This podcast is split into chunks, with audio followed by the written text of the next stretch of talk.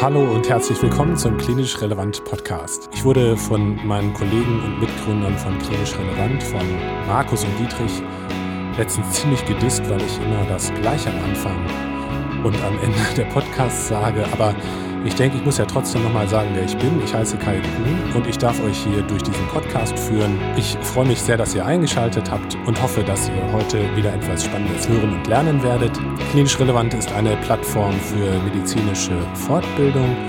Und das bedeutet, dass wir nicht nur für Ärztinnen und Ärzte Fortbildungsbeiträge anbieten, sondern eben halt auch für äh, Kolleginnen und Kollegen aus den Bereichen Logopädie, Ergotherapie, Physiotherapie aus der Pflege. Das ist uns auch besonders wichtig. Wir wollen nämlich die interdisziplinäre Zusammenarbeit in der Medizin stärken mit unserem Projekt. Zweimal in der Woche kommt ein neuer Podcast bei uns raus und du kannst die Podcasts überall da herunterladen und hören, wo es Podcasts gibt. Und das Ganze ist kostenlos und wir sind Pharma- und Sponsoren unabhängig und deshalb versuchen wir dir ein möglichst neutrales Bild der Dinge zu geben Zusätzlich zu unserem Podcast gibt es noch eine Online-Fortbildungsplattform, wo du tiefergehende Audio- und Videofortbildungen buchen kannst. Teilweise sind diese für Ärztinnen und Ärzte CE zertifiziert, teilweise sogar auch kostenlos. Schau dich gerne einmal unter www.klinisch-relevant.de. Jetzt erzähle ich noch kurz was zum heutigen Thema. Ich spreche heute mit Dr. Taijo Tan und Taijo ist Spezialist im Bereich der traditionell chinesischen Medizin bzw. im Bereich der Akupunktur. Und ich durfte ihn kennenlernen, als er einen Vortrag gehalten hat über die Schmerztherapie mittels Akupunktur. Und er hat eine, ja, eine Akupunkturform erfunden, in Anführungszeichen, die er Turboakupunktur nennt. Und er erzielt damit wirklich erstaunliche Ergebnisse. Und äh, deshalb sprechen wir heute über die Grundlagen der traditionell chinesischen Medizin bzw über die Grundlagen der Akupunktur. Und ich finde das super spannend, weil das sicherlich eine lohnenswerte Ergänzung für unsere Patienten darstellt, zusätzlich zu der klassischen Schulmedizin. Also ich wünsche euch viel Spaß beim Hören dieses Podcasts.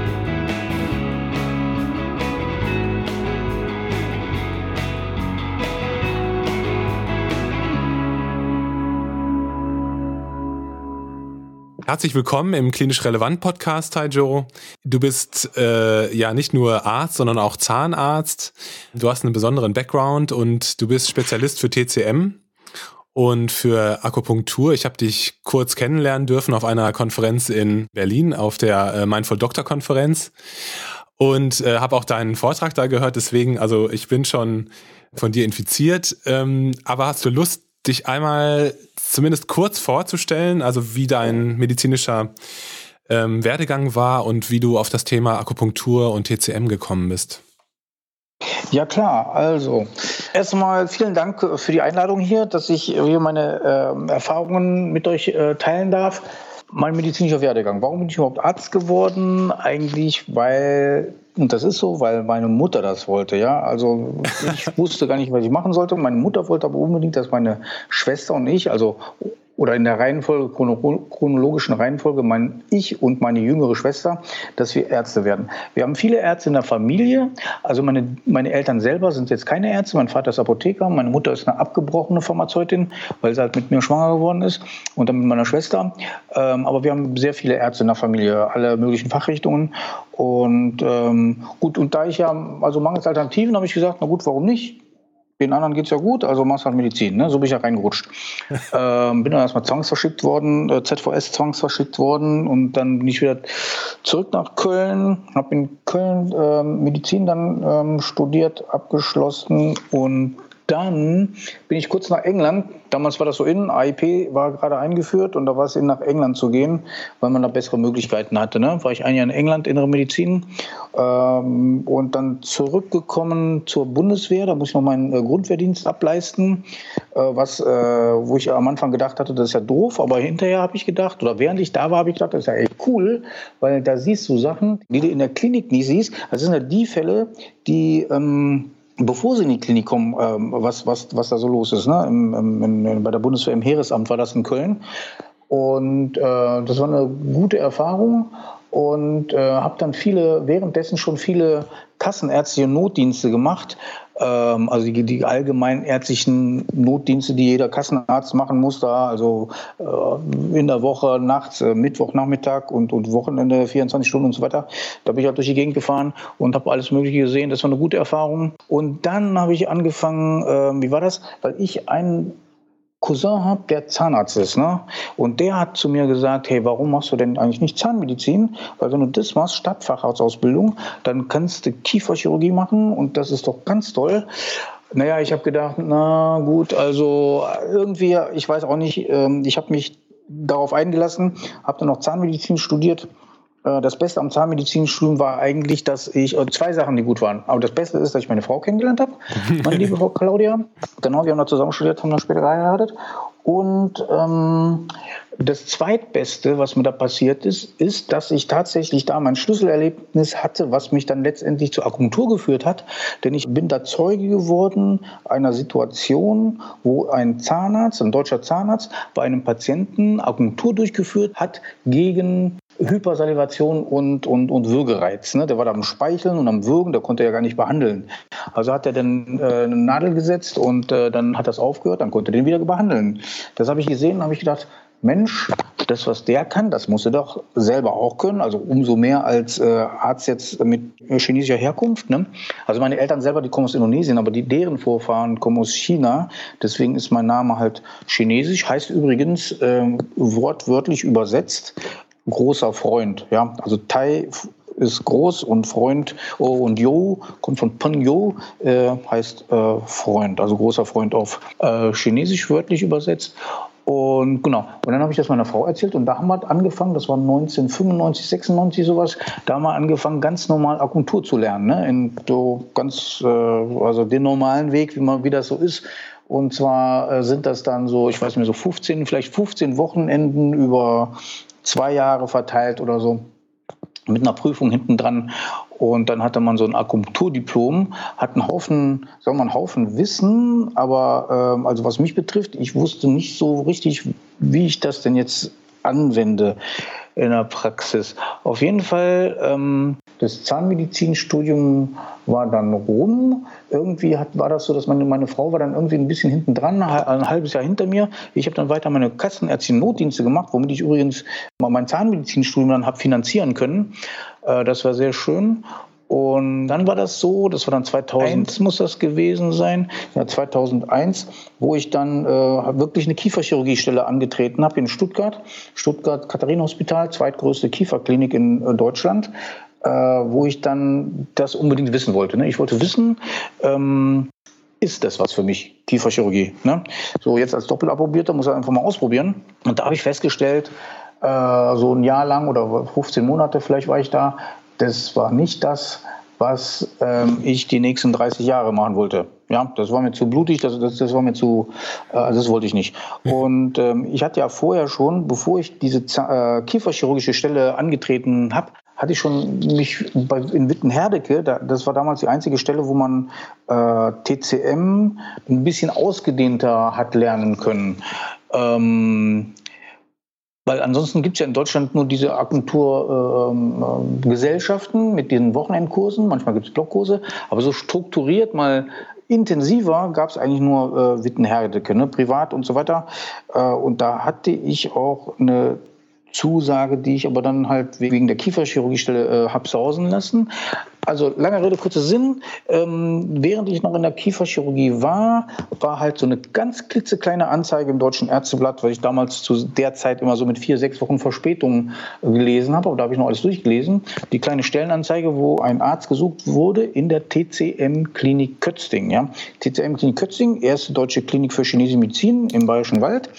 Äh, dann im Laufe der Zeit dann äh, geworden akademisches Lehrkrankenhaus äh, der Universität Peking für chinesische Medizin. So, da war ich dann halt, habe ich, was habe ich da verbracht? Siebeneinhalb Jahre. Die letzten, die letzten paar Jahre als Oberarzt da in der Klinik. Und da habe ich wirklich gesehen, in den siebeneinhalb Jahren, was da alles noch geht, ne? Weil da kam ja äh, stationär, wir hatten da 81 Betten, 76, 81 Betten, äh, da kam ja dann echt ich ne, habe das damals genannt, die, Negativselektion, die an Patienten, was also alles therapieresistent war, äh, was dann da in der Klinik gelandet ist. Ne? Und da habe ich gesehen, was geht denn da alles noch und was geht gut und was geht vielleicht nicht gut und was geht dann trotz allem gar nicht. Ne?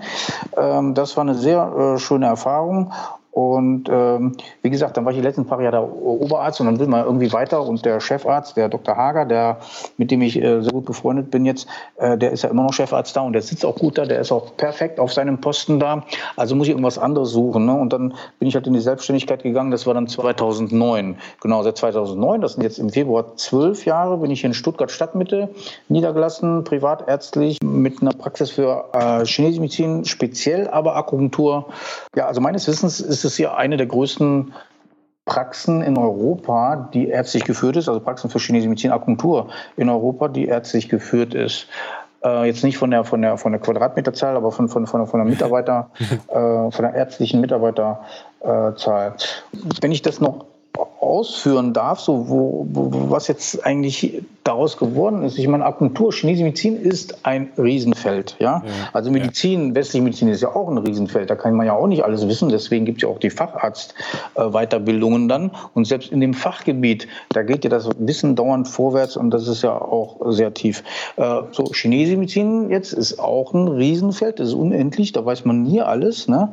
Und ich war sehr, immer sehr fortbildungs-, weiterbildungsorientiert gewesen und bin immer zu vielen Seminaren, Kongressen gegangen und so weiter und so weiter. Und ähm, dann war das ein Jahr, das war 2012, äh, auf dem TCM-Kongress in Rothenburg, größter Kongress für chinesische Medizin außerhalb Asiens. Äh, da kommen so 1000 Teilnehmer. Äh, da war ich dann im elften Jahr, glaube ich. Ich meine, das, das war das elfte Jahr, das elfte Mal, dass ich da hingegangen bin, wo dann drei Referenten äh, so, was, über ein ähnliches Thema erzählt haben, was ich dann sozusagen zusammengefügt habe und das mit dem, was ich eh schon gemacht habe, ähm, kombiniert habe. Und da ist dann entstanden das, was ich heute so propagiere, nämlich die Turboakupunktur, habe ich das genannt. Also ein, ein, ein System von Akupunktur, was äh, sehr einfach geht, wo man jetzt nicht jahrelang hunderte von Punkten lernen muss, um dann irgendein Ergebnis zu erzielen, sondern wirklich ein System mit nur zwölf Punkten, mit dem man fast den ganzen Körper kontrollieren kann. Ja? Also insbesondere was Schmerzen angeht. Also zwölf Punkte sind ja sehr übersichtlich und äh, wirklich damit ist echt möglich, Schmerzen innerhalb von kürzester Zeit, also ich spreche jetzt von idealerweise Sekunden äh, zu eliminieren. Ja, also es ist gigantisch, das ist fantastisch, das ist äh, genial. Mhm. Ja.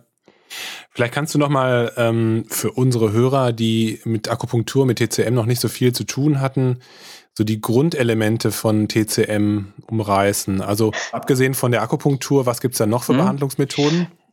Ja, gut. Ähm, zunächst mal zum Ausdruck traditionelle chinesische Medizin. Da muss man ein bisschen aufpassen mit traditioneller chinesischer Medizin. Was ist denn schon traditionell? Also traditionell ist jetzt nicht in dem Sinne gedacht, dass das jetzt das ganz ursprünglich uralte ist, sondern eher ähm, das, was man meint, das, das uralte ist. Aber eigentlich ist das moderne chinesische Medizin ne? im Vergleich zu klassischer chinesischer Medizin, also wirklich das, was in den klassischen chinesischen äh, medizinischen Texten äh, steht. Man kann es mal so zusammenfassen. Chinesische Medizin hat fünf Pfeiler, fünf Therapiepfeiler. Man sagt auch die fünf Therapiemodalitäten der chinesischen Medizin. Angefangen mit Ernährung. Ja. Ich, vielleicht erzähle ich dir erstmal auf, kurz Ernährung. Dann haben wir die chinesische Heilkräutertherapie. Dann haben wir ähm, Qigong. Dann haben wir Tuina und dann haben wir die Akupunktur. Also Ernährung heißt halt, Ernährung, das sind halt was weiß ich, das ist Ingwer, das ist Zimt, das sind so ähm, Sachen aus dem alltäglichen Leben, ähm, die halt aber eine ähm, richtig angewendet äh, eine medizinische Wirkung haben, äh, entfalten können. Ne? Und dann ist der Übergang von Lebensmitteln, Nahrungsmitteln zu wirklich chinesischen Heilkräutern ist fließend. Da gibt es auch so ein schönes Gedicht, das geht dann irgendwie mit, ist dies ein Apotheker, ist das eine Apotheke oder eine Küche, ist das ein Arzt oder ein Koch ähm, und so weiter und so weiter. Äh, dass wirklich der Übergang fließend ist zwischen Nahrungsmittel und ähm, Heilmittel, äh, chinesische Heilkräutertherapie. Wobei Heilkräutertherapie jetzt, jetzt nicht so ganz streng wortwörtlich äh, zu nehmen ist, weil unter Kräuter, da fällt dann auch irgendwelche mineralischen Bestandteile fallen darunter und auch irgendwelche tierischen Bestandteile. Nichtsdestotrotz würde ich mal sagen, so 80 oder 90 Prozent sind schon irgendwie irgendwas von einer Pflanze, ja, ob das jetzt die Wurzel ist, ob das der Wurzelstock ist, ob das der Stängel ist, ein Blatt ist, eine Rinde, Baumrinde ist, ein Zweig ist, ähm, eine Blüte ist. Ne? Das war also die chinesische Heilkräutertherapie. Drittes ist Qigong. Qi ist das, worum sich alles dreht. Ne? Qi äh, kann man am besten übersetzen mit Lebensenergie. Äh, und Gong ist übersetzt am besten so arbeiten, üben, kultivieren, also mit dem Qi arbeiten, ja, mit dem Qi üben. Und das gibt es einmal in der aktiven Form, einmal in der passiven Form, aktiv und passiv gesehen von äh, aus Sicht des Patienten. Das heißt, bei, beim aktiven Qigong macht der Patient aktiv was, Übungen halt, und beim äh, passiven Qigong kriegt er was gemacht, und zwar von einem Qigong-Therapeuten was gemacht. Qigong-Therapeut heißt Chinesisch ähm, oder es heißt, es gibt in, in, in China ähm, so viele Qigong-Arten, wie es Qigong-Meister gibt und deren gibt es angeblich so ungefähr 3000. Und von diesen 3000 gibt es dann acht, äh, also zu der Zeit, wo ich damals an der Klinik war, acht in, an der Uni Peking. Und einer von diesen achten war dann immer bei uns in der Klinik. Ne? Die haben dann rotiert. Äh, und von einem äh, dieser acht äh, original chinesischen Qigong-Meister habe ich dann auch das Qigong äh, lernen dürfen, was ich jetzt dann auch in meinen äh, Kursen weitergebe. Äh, so, das war Qigong. Das nächste ist dann Tuina. Tuina heißt übersetzt wortwörtlich schieben und greifen. Das wäre so praktisch die chinesische Manualtherapie ähm, die dann Elemente beinhaltet von, also von, von lokal irgendwas machen bis zu äh, weit ab was machen, was so erinnert vielleicht an Fußreflexzonenmassage. Äh, Gibt es auch viele verschiedene Techniken und äh, hochwirksam übrigens. Ähm, und als fünftes ist dann die Akupunktur. Ne? So wie ich es jetzt gerade aufgezählt habe, ist halt von also Ernährung, chinesische Heilkräutertherapie, Qigong, Tuina und Akupunktur in der Reihenfolge von non-invasiv nach invasiv. Ne? Also Akupunktur ist dann das invasivste von all den Methoden, beziehungsweise auch das erste kann man ja alleine, Ernährung kann man alleine machen. Äh, Heilkräutertherapie, je nach Wissen, bräuchte man vielleicht jemand, der das verschreibt. Qigong einerseits aktiv selber machen, passiv macht der Qigong-Therapeut das und Tuina muss halt jemand anders machen, ein Manualtherapeut und Akupunktur sollte dann auch jemand anders machen.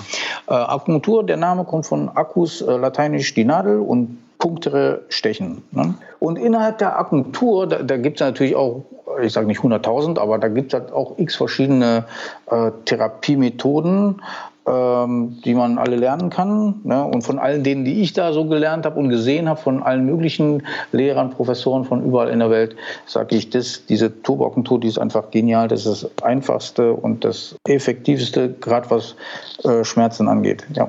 Ja, Kannst du was sagen zum, also ich wahrscheinlich ist das schwierig zu beantworten, aber wie alt die Akupunktur ist, also wie lange das schon praktiziert wird? Ja, sagen wir mal, äh, je nachdem, in welchem Buch man guckt, aber es sind Tausende von Jahren. Manchmal steht 2000, manchmal steht 5000, also Tausende von Jahren. Ja. Und ähm, ich wollte dich fragen, was ist sozusagen das Grundprinzip oder die Grundprinzipien, auf der die Akupunktur oder die traditionelle chinesische Medizin fußt? Gibt es da hm. Grundprinzipien zu? Äh, ja, nehmen wir mal die chinesische Medizin äh, ganz grob, mal allgemein. Äh, sagt chinesische Medizin, ein Mensch ist dann gesund, wenn er erstens mal ausreichend Qi hat, diese, also diese Lebensenergie hat, ne? am besten hat er 100 Prozent, diese Energie im Körper frei fließen kann und nicht irgendwo blockiert ist und sich anstaut und dann auch in die richtige Richtung fließt. Ne? Ein kurzes Beispiel für falsche Flussrichtung wäre dann zum Beispiel also Übelkeit, Erbrechen, Sodbrennen, Aufstoßen oder Husten, da geht es halt in die verkehrte Richtung. Ne? Ähm, Nummer eins. Nummer zwei sagt chinesische Medizin, ein Mensch ist dann gesund, wenn ähm, alles schön im Gleichgewicht ist. Ja? Also wenn nicht von irgendwas zu wenig da ist oder von irgendwas anderem zu viel da ist. Ähm, so, das ist schon ziemlich einfach. Ne? Das sind eigentlich, also wenn, wenn also man könnte im Prinzip die ganze Medizin oder die ganze äh, Krankheitslehre ähm, auf das, was ich gerade gesagt habe, zurückführen. Also wenn das gegeben ist, ist der Mensch gesund und wenn das halt nicht gegeben ist, irgendetwas von dem nicht gegeben ist, dann ist er halt nicht so ganz gesund oder halt krank. Ne? Äh, was Akupunktur angeht, ist es so, ähm, dass man sagen könnte, mm, Akupunktur funktioniert halt also mit Stechen von Akupunkturpunkten. Und diese Akupunkturpunkte, die liegen auf den Meridianen. Die Meridiane sind die Energieleitbahnen, äh, durch die das nach der Forschung der chinesischen Medizin, dass das Qi durchfließt. Ne? Also durch, das, durch die Blutgefäße, die wir erkennen, fließt das Blut und durch die Lymphgefäße die Lymphe und äh, die Nerven, da sind Nervenleitbahnen, da werden halt Neurotransmitter und so weiter. Und äh, durch die Meridiane, da fließt halt dieses Qi. Und ähm, die Punkte sind auf den Meridianen und wenn man diese Punkte sticht, dann hat das halt die Wirkung, dass der Fluss äh, der, der Energiefluss ähm, wieder ähm, verbessert wird oder in, in, ins Fließen halt kommt. Und jeder Punkt halt halt, jeder Agenturpunkt hat halt verschiedene Wirkungen. Ne? Und dann ist halt die Frage, kennt man alle Agenturpunkte, kennt man alle Wirkungen der Agenturpunkte, kennt man die besten Kombinationen ähm, und so weiter, sodass man dann bei jedem Krankheitsbild dann die optimale Kombination von Punkten findet, im Sinne von möglichst wenig Punkte, aber trotzdem möglichst breites äh, Spektrum abgedeckt. Ne? Das wäre dann ideal. Also ich muss sagen, als selbst als ich bin ja von Haus aus bin ja Schulmediziner, ne? aber die chinesische Medizin ist einfach sowas von faszinierend. Das ist eine ganz andere Welt, andere Perspektiven, an, völlig andere Möglichkeiten. Ne? Und ich sage in meinen in meinen Agenturkursen sage ich den Leuten immer: Hey, ihr habt alle Schulmedizin gelernt, ne? sechs Jahre plus Facharztausbildung, fünf Jahre, sechs Jahre, zwölf Jahre plus X Berufserfahrung. Ne? Das ist alles wertvoll, das ist alles gut, das ist alles ein Schatz. So chinesische Medizin daneben gesetzt, das kann man jetzt nicht, man hat nur ein Leben, das kann man jetzt nicht alles lernen. Aber wenn man nur ein bisschen, nur die, die wichtigsten, die essentiellen Sachen lernt, das, da braucht man nicht lang für. Das, das, ich, also ich rede jetzt von Nachmittagen, ich rede von einem Wochenende, ich rede von maximal einer Woche vielleicht. Da könnte man aus, dieser, aus dem ganzen Komplex der chinesischen Medizin, aus der ganzen Welt der chinesischen Medizin, nur die Perlen, nur die Diamanten sozusagen rausnehmen, draufsetzen auf das, was man Schulmedizin schon drauf hätte, könnte und, aber, aber die therapeutische Kompetenz, die wird dann in eine völlig andere Dimension katapultiert. Ja? Also ein bisschen mehr noch aus einer fremden, aus einer neuen Medizinwelt und schon kann man fast Wunder vollbringen, sag ich mal. Ja. Ähm, ich habe schon mal gelesen, dass es unterschiedliche Formen von Ski gibt. Ist das richtig? Also, dass man unterscheidet auch jetzt im Körper des Patienten, äh, dass es unterschiedliche Skiformen gibt? Skiform würde ich vielleicht nicht sagen, das sind immer die Bezeichnungen. Ne? Wie soll man sagen? Einer, einerseits gibt es natürlich für jeden Meridian, es gibt fünf äh, Meridiane, fünf ähm, ordentliche, es gibt die ordentlichen, es gibt die, nicht die ordentlichen und die unordentlichen, aber die ordentlichen und die außerordentlichen Meridiane. Also es gibt zwölf ordentliche Meridiane äh, zum Beispiel Lunge, Dickdarm, Milz, Magen und so weiter. Ja. Äh, da kann man natürlich sagen, in jedem von diesen Meridianen fließt ein Qi. Ja, und diese, diese Meridian oder diese, der Organfunktionskreis, äh, Lunge, Milz, Magen und so weiter, Dickdarm, ähm, der beinhaltet sowohl den betreffenden Meridian mit der gleichen äh, Namensbezeichnung als auch äh, ein Organ, wobei die Organfunktionsbezeichnungen aus Sicht der chinesischen Medizin nicht immer eins zu eins äh, das gleiche sind wie die westlichen Bezeichnungen. Also Lunge zum Beispiel, Lunge westlich, Lunge chinesisch, da gibt es große Überschneidungen. Milz westlich, Milz chinesisch hat nur überhaupt nichts miteinander zu tun. Was ich aber sagen will, ist zu den verschiedenen Qi-Bezeichnungen, dann gibt es halt das Lungen-Qi, dann gibt es das Milz-Qi, dann gibt es das Nieren-Qi, also für jeden Meridian gibt es halt das entsprechende Qi. Einerseits. Andererseits äh, kann man auch sprechen von Atem-Qi oder von Nahrungs-Qi. Ähm, also ich würde mal sagen, ich würde jetzt nicht von verschiedenen Qi von Qi sprechen. Qi ist halt Energie, ist die Lebensenergie, aber je nachdem, wo sich das befindet, in welchem Meridian, Organfunktionskreis, beziehungsweise in welcher Funktion das jetzt betrachtet wird, ne, Atem-Qi, Nahrungs-Qi, ich wollte dich gerade noch fragen, du hast ja gesagt, dass du in einer Klinik gearbeitet hast, in einer Schmerzklinik und dass da so ein bisschen so eine ja, Negativselektion stattgefunden hat oder die Leute, die da waren, die waren von der schulmedizinischen äh, Seite betrachtet austherapiert. Wo würdest du sagen, sind so die Chancen dieser Methoden? Also, das war jetzt keine Schmerzklinik, das war eine, also die erste deutsche Klinik für chinesische Medizin. Ah. Äh, seinerzeit war das die, äh, die, die, also die erste vom Namen her, vom Gründungsjahr 1991 muss das gewesen sein, oder mal 91 genau, oder 90, 91 ist sie gegründet worden. Äh, die größte mit 81 Betten stationär und die renommierteste Klinik für äh, chinesische Medizin, ja, mit einem kompletten Professorenteam aus der, von der Uni Peking.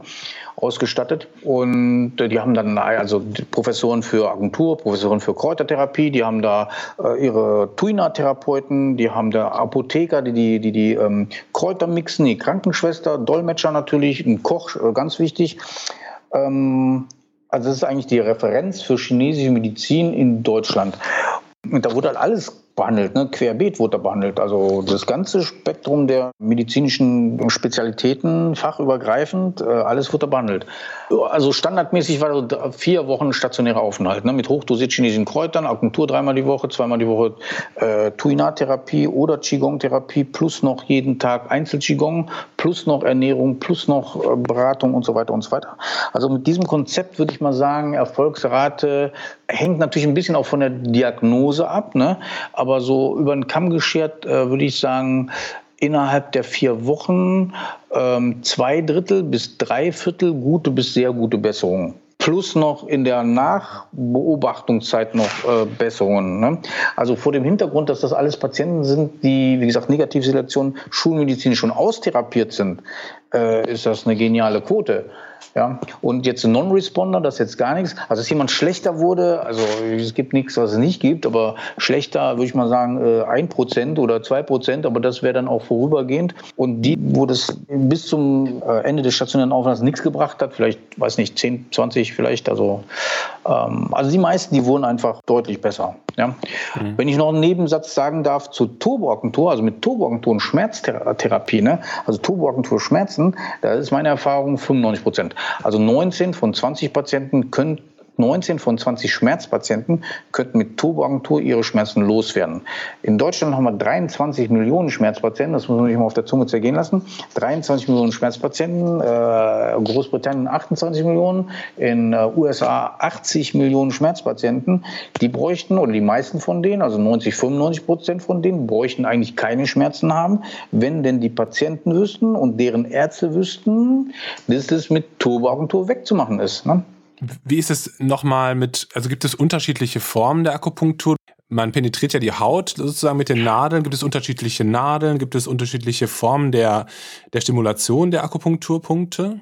Also es gibt viele verschiedene Akupunktursysteme, Akupunkturmethoden. Es gibt Akupunktur, die geht nur am Ohr. Es gibt Akupunktur nur am Schlüsselbein, nur am Finger. Dann gibt es natürlich eine ganz normale klassische Körperakupunktur. Ne? Da wird der ganze Körper benutzt.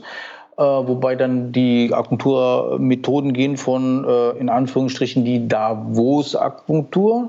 Das heißt, man sticht die Nadel da, wo es weh tut. Ne? Das ist also die Primitivakupunktur. Wer es nicht besser kann, der macht das so. Ich sage nicht, dass das nicht hilft. Ne? Ich meine, das ist, kann immer noch deutlich besser sein als gar nichts machen.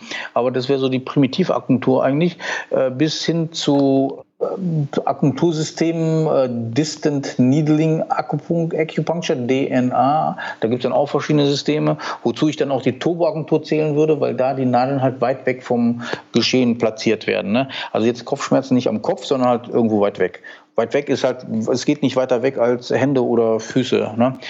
Ähm, und verschiedene Akupunkturnadeln, ja. Es gibt also kleine Nadeln, große Nadeln. Mal, es gibt die Körpernadeln, die haben eine bestimmte Dicke von irgendwas 0,2 bis 0,3 Millimeter Durchmesser, Länge irgendwas von zweieinhalb bis vier Zentimeter. Gibt auch schon mal ganz lange, wenn man da ins Gesäß rein muss, ne?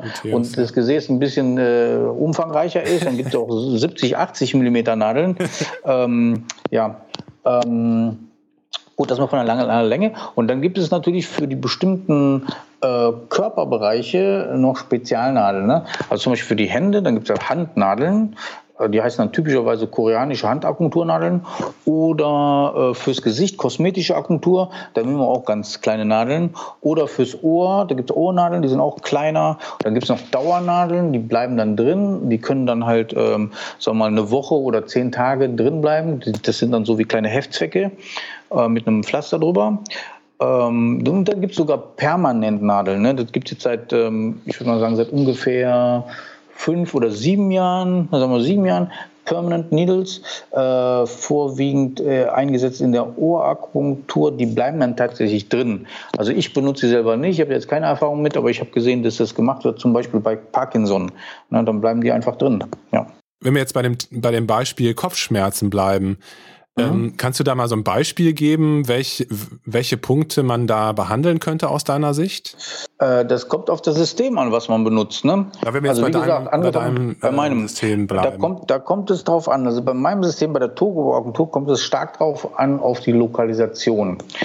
Ähm, das heißt, ähm, es reicht jetzt nicht, wenn man sagt Kopfschmerzen oder Schulterschmerzen, sondern muss man schon genau wissen, wo. Ne? Also einerseits links, rechts, vorne, hinten äh, oder temporal, parietal, frontal, äh, okzipital oder wie auch immer. Also nehmen wir mal an, ähm, wir hätten Nehmen wir, genau, nehmen wir Spannungskopfschmerzen hinten im Nacken. Ne? Im Nacken, also okzipitale Kopfschmerzen, Spannungskopfschmerzen mit, mit Ausstrahlung vielleicht auch in den Kopf rein. Ja. Da wäre ähm, gut Punkte an der Hand. Also ich nenne jetzt einfach mal zwei Namen. Ne? Das wäre entweder Dünndarm 1, das ist am kleinen Finger äh, radial, oder 3R-Wärmer 1, das wäre der Ringfinger radial. Jetzt nur mal so als Beispiel. Das wird wahrscheinlich äh, ähm, ein normaler Akupunkteur, also ein Nicht-Turbo-Akupunkteur, äh, nicht nehmen. Der wird sich denken, wieso denn die? Ja, aber die wirken super. Ne? Das ist halt das Geheimnis der Turbo-Akupunktur. Ja. Und wie gesagt, das ist eine Nadel und dann die Schmerzen weg, ne? Ja, also die Patienten, die erleben innerhalb von Sekunden Schmerzlinderung. Ja, also, also optimalerweise, ich habe auch schon Patienten gehabt, da mache ich die Nadel rein und dann, dann äh, äh, ich habe die Nadel noch nicht drin, dann sagt er schon, ist weg. Ne? Dann muss ich nochmal fragen, meinen Sie, ist es wirklich weg? Ja, ist es wirklich weg. Eindrücklich, ja. auf jeden Fall. Also ich ähm, mache ja bei jedem Patienten, bei jedem, Entschuldigung, äh, Kai, ich das noch sagen ich mache ja bei jedem Patienten, ich mache jetzt, jetzt nicht auf die Schnelle was, ich mache ja bei jedem Patienten erst auch mal eine vernünftige, eine ausführliche Anamnese. Ja. ja das kann ja durchaus eine Stunde dauern, diese Anamnese. Ich will den Patienten kennenlernen, von innen, außen, oben, unten. Ich will ja alles über den wissen. Ja. Ne? Und dann kann ich halt sagen, okay, mit dem ist das und das nicht in Ordnung. Und äh, Beispiel, ich habe das jetzt gemacht, jetzt legt der Patient sich hin mit Kopfschmerzen. Ne? Ich mache eine Nadel rein und dann sagt der Patient, äh, und dann frage ich den Patienten, und wie ist es denn? Dann sagt der Patient, ja, wie, wie was meinen Sie denn? Äh, ja, wie ist es denn? Sie haben, doch, Sie haben doch gesagt, Sie haben Kopfschmerzen. Dann sagt der Patient zu mir, ja, haben Sie denn überhaupt schon was gemacht? Ja, ich habe gesagt, da ist schon die Nadel drin. Ach so, habe ich ja gar nicht gemerkt. Äh, ja, und wie ist es jetzt mit den Kopfschmerzen? Dann, ja, also eigentlich sind die weg. Das, das kann doch gar nicht sein. Das ist ja wie Magie. Ne? Sage ich, ja, kann halt doch sein, weil das ist halt Turbokentur. und im, im, Nebensatz dann sage ich dann, ja, das ist wie Magie. Äh, ich gehe auch jeden äh, Mittwoch 20 Uhr zur VHS in den Zauberkurs. Ne? Und dann lerne ich ein bisschen äh, Magie. Nee, Spaß beiseite. Aber äh, im Englischen, im Englischen heißt es ja so schön, Magic becomes logic if you know the how and the why. Mhm. Also wenn man weiß, wieso und warum, ja, dann ist das nichts mehr Magie, dann ist es alles nur noch Logik, pure Logik. Ja. Ja, ja. Angenommen, man würde sich interessieren für Akupunktur und auch für deine, für deine Herangehensweise. Wie kann man dich äh, kontaktieren? Wie kann man dich treffen? Äh, ich bin in Baden-Württemberg hier ne? und ähm, ich mache regelmäßig Akupunkturkurse für Anfänger. Die mache ich äh, online, wo man halt von, bei ganz null anfangen kann und mal überhaupt die Basis, das Basiswissen, das, die fundamentalen Grundlagen der chinesischen Medizin ähm, erfahren kann. Und da öffnet sich schon eine völlig neue Welt. Und da kann man dann auch ein oder zwei, drei äh, Anfängerpunkte mal lernen. Und dann, und dann gibt es natürlich diesen ähm, Turbo Acupuncture, auf, also der ist auf Deutsch und auf Englisch, aber die Bezeichnung ist auf Englisch. ich kann auf Deutsch sagen, den Turbo Agentur Meisterkurs mit Zertifizierung zum Certified Turbo Acupuncturist. Kontakt am besten über ähm, Dr. Tan, dr.tan at turboakupunktur.de oder gerne mir auch eine WhatsApp schicken unter 0176 477 196 47. Ja, das kann ich in die Show Notes packen. Wir machen ja immer eine, okay, eine Folgenbeschreibung, da kann ja. ich die, die mhm. Kontaktdaten auch reintun. Ja, super. Super, ja.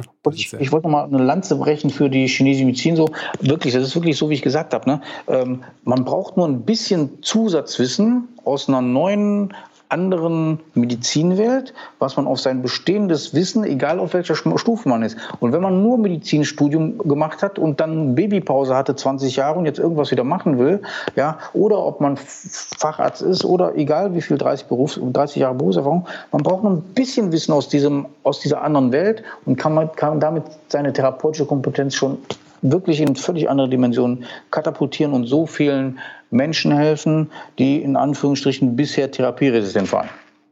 Ich finde das sehr spannend, einfach diese verschiedenen ähm, Formen der Herangehensweise zu kombinieren. Ne? Also die Schulmedizin ist ja auch nicht falsch oder richtig, Nein. sondern äh, es fängt an, dann spannend zu werden, wenn man das wirklich kombiniert, diese unterschiedlichen genau. Formen der Medizin. Ja. ja. ja. Taijo, vielen, vielen Dank für deine Zeit, für die Einführung. Natürlich, das ist jetzt sehr äh, rough gewesen und äh, sehr schnell, diese Einführung, aber trotzdem total spannend. Und ich hoffe, dass sich ähm, viele Leute dafür ähm, auch jetzt interessieren werden, für ähm, TCM und für Akupunktur. Ja, und ähm, ich werde gerne nochmal den, den, den, den Kurs aufgreifen. Ich habe ihn ja einmal gemacht, nur äh, kurz. Ähm, und ich werde wieder dabei sein bei dem Ja, super. Kurs. Super, super, gerne, gerne.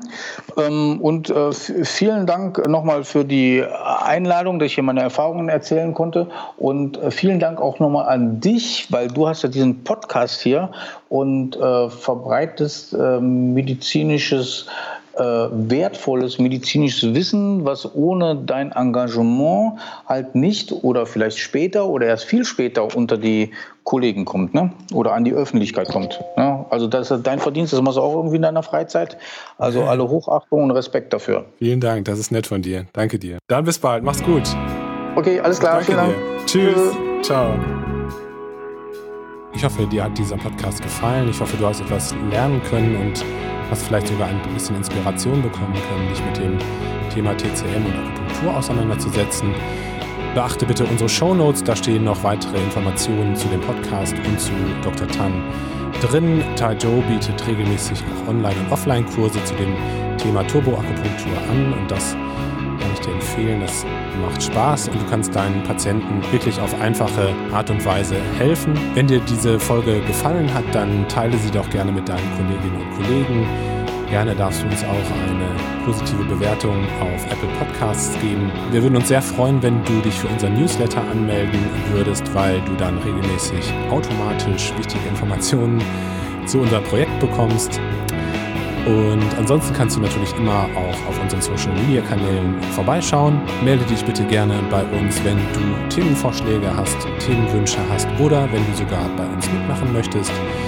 Du kannst uns am besten schreiben unter kontakt.klinisch-relevant.de. Ja, und dann bleibt mir noch dir zu sagen, dass ich hoffe, dass es dir gut geht, dass du gesund bist und bleibst. Und äh, wir freuen uns schon, wenn du beim nächsten Mal wieder einschaltest. Bis dahin, mach's gut. Ciao.